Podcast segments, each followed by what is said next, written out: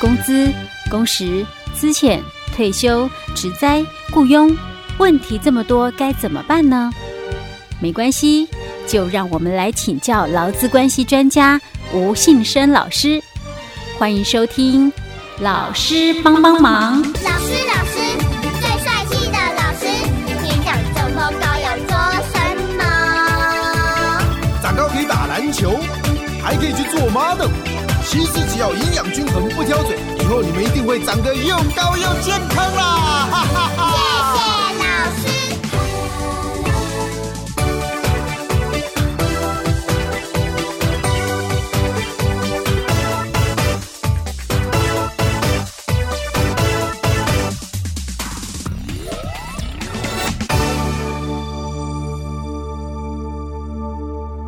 好，老师帮帮忙，我们为您邀请到劳资关系专家吴信生老师，老师您好，嘉惠你好，听众朋友大家好，老师，我们继续来谈过劳的问题哈，嗯，哎，你你上一集有谈到说那个呃，就是我们的因为工作，然后促进脑血管呃触发脑血管或心脏疾病的那个认定嘛哈，嗯，那里面有提到说呃，长期工作过劳，对，过重，对，有有几有三种。对。的时间哈，嗯，然后其中第三个有一个那个任一个任就一到六个月，并发前一到六个月，对，任意期间。任一个月月平均加班时数超过四十五个小时，对，然后它伴随有日常紧张性的工作性质，嗯，老师那时候讲到这个时候，你有特别谈到说，其实这个还蛮容易达成的哈，嗯，我一开始还没有还没有那个。没有那么的反应过来，嗯，然后等到我们又在讲说什么叫做日常紧张性工作性质，不是有几个六项的那个可以参考吗？哎，我觉得这样看起来真的就很容易耶，嗯嗯，像那个说不规律工作，轮班也算不规律工作吧，对不对？那那好了，讲轮班好了。或夜班工作，有些需要那种，尤其那种传统产业，它可能是二十四小时机器运转，对，它一定要轮班呐，嗯，一定也会有夜间工作啊，啊，万一像有些那种传统行产业生意又特别好的时候，可能他员工加班的机会也很高啊，也很高。那这样子，这个很就就只因为这个只要任何一个。对，被认定是符合就是了，对不对？所以这样很容易耶。对，因为大多数的这个事业单位哦，嗯，他们会去注意到劳基法嗯。的三十二条，因为有处罚，是，所以他就一个月加班工时哦，嗯，我我可能不敢超过四十六小时，我可能就让他在四十六不超过了，那我可能会四十五啊。对，或者四十五嘛，那都符合我们刚刚的那个认定的一个标准。对啊，因为我们提到了嘛。长期过劳的，呃，长期的这个工作过重的一个判定有三种。嗯、那第三个就提到了哦，嗯，他也没有特别去强调哦，极强相关性哦，嗯、他只有强调就是发病前一到六个月，嗯，任力期间的这个月平均的加班时数哦，嗯，超过了四十五，是，所以当然超过四十五，我四十六就是超过，嗯。啊，但是我的四十六是。符合劳基法三十二条的规定的，对啊，对，那同时有伴随的这个日常紧张性的工作性质，嗯，那我们也列举了哦，就是说它的项，对，那很真的很蛮容易的，就很容易，只要你有轮班夜班的，嗯，哦，那大概几乎都跑不掉了。老师，那我接下来还在问的问题是，那像这种状况，公司要赔偿，是不是过劳的话，过劳当然是指人走了。对，这样才叫过劳，不然就算职业病。职业病就是直接跟劳保局给付嘛，对不对？申请给付。对，那会谈到过劳，就是一定是因为这样人走了嘛？对。那公司到底是要赔偿什么？就一样有所谓的这个责任问题哦。那我们讲没有责任的时候，那就是我们劳基法上的职灾补偿。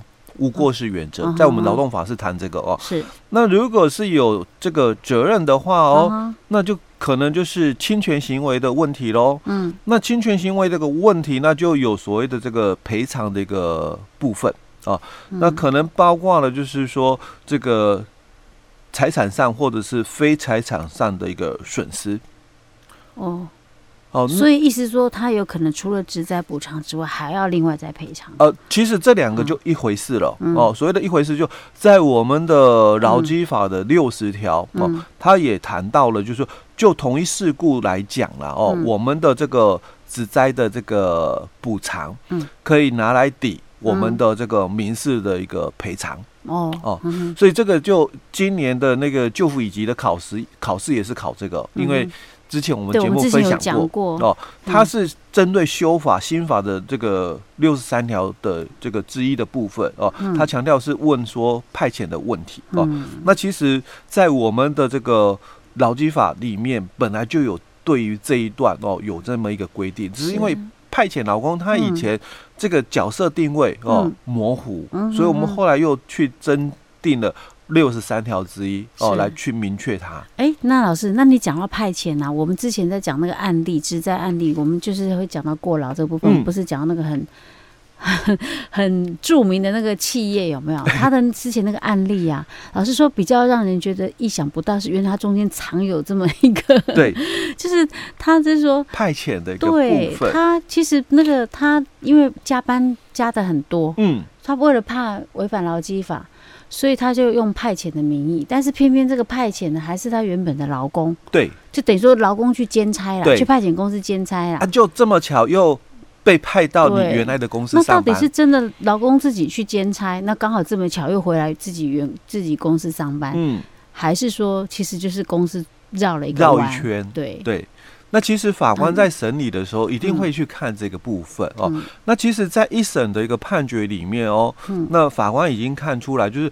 几乎啦，你所有的员工哦都去兼差了，结果这么巧，所有的员工都都又被这个派遣公司给派到你这里来，是。哦，那其实真的没那么巧啦。对啦，这个其实就是我们讲的公司。故意绕一个弯，欸，对，规避法规，对，没错哦。Uh. 所以其实法官他是看得出来的啦哦，说哪有那么巧哦？就是你这么多人，嗯，哦，就好几百人嘛，嗯，都这么，哦，这么多，哎，欸，对，这么多人这么刚好，嗯，通通都到这一个这个派遣公司去哦兼兼职，嗯，然后他们又这么刚好哦，嗯，啊，就通通哦又被指派到你们这一个公司啦，嗯。哦啊，事实上没有这么多的刚好啦。嗯、哼哼哦，法官也是看得出来的。所以后来呢，他判判决公司败诉，是不是？哎，对。但是他比较有争议点的一个地方哦，嗯、是在哦这个加班这个部分哦，因为在之前的一个规范里面哦，他是提到了哦，就是说发病前两到六个月哦，月平均的这个加班哦，嗯、超过七十二。嗯，那刚刚好哦。嗯，他是七十三。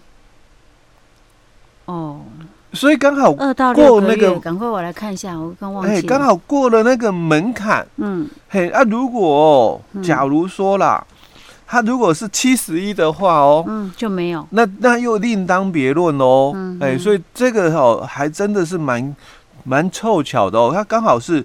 过了那个门槛哦，就平均哦，这个加班哦是这个七十三小时哦，刚好过门槛。可是老师啊，我们那个呃哦，因为它是发生在那个先前还没有修订的那个之前的一个标准哦，因为我想说新的标准不是八十个小时，对，那个是我们后来因为这个。修法就是月工时哦，呃，周工时啦哦，这个修正之后就差了那么一天哦，那所以我们就少了八小时下来。嗯嗯，是。所以老师，嗯，那他后面就是说，法院还是判那个公司输了，应该要依照那个他的家属提出来的那个部分赔偿是要。赔偿的哦，赔偿是赔偿什么？他赔偿后来哦，本来求偿金额哦，大概四百多万，嗯哼，但是最后这个赔偿的这个金额啦哦，大概只有一百多万哦。那中间的一个落差，当然还是强调了责任归属的概念哦。当然，第一个他们家属也提出来了这个高薪低报，所以退休金哦有损失哦。那这个。部分哦，当然他可以请求、嗯、是哦。那这个退休金损失可能是六趴的差额，嗯、那可能是劳保给付的一个损失哦。那民这个依照我们劳保的这个七十二条的一个请求哦，嗯、这个赔偿哦。嗯、那再来就是所谓的精神慰抚金的一个部分，所以非财产上的损失、嗯哦。所以这个就是。不是在那个职灾补偿里面，哎，对，哈，就是民事赔偿的哦，非财产上的一个损失了哦。那当然也可以有财产上的一个损失哦，但是你要举证哦，就是说，那他有没有所谓的受他抚养的人？哦，只不过因为他的这个子女啦，啊、都已经成年了、嗯、哦，所以他也就没有所谓的部分。哎，对，是。哦。OK，好，老师，那还有一点时间呢、啊，那我们来谈谈那个，就是说他用这种派，他用这种派遣方式，到底可不可以？呃，应该还是不行吧，对不对？其实哦，嗯、当然，如果要认真讲起来，当初哦，我在想哦，应该也是有看过、嗯、哦，就是说。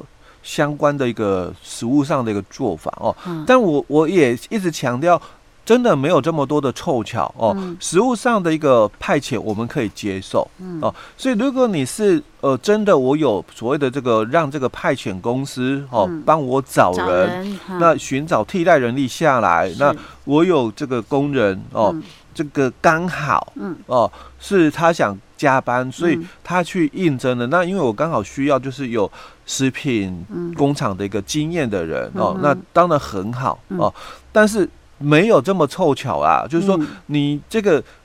这个公司三百多人，嗯、呃，通通都到这个派遣公司去加，嗯、就兼职，然后刚刚好又通通派来你这里，嗯、没有掺杂任何其他的那个我们讲的兼职人员、嗯、哦，那没那么多刚好。是，所以老师你的意思说，公司其实它是可以用派遣公司的名义来去补足他的那些不那个就是需要的工时的部分，但是不。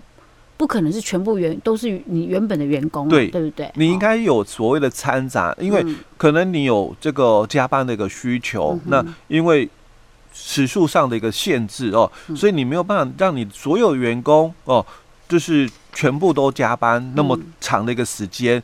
可是，在我们的限定的时间范围内哦哦，你可能可以把它分两三组。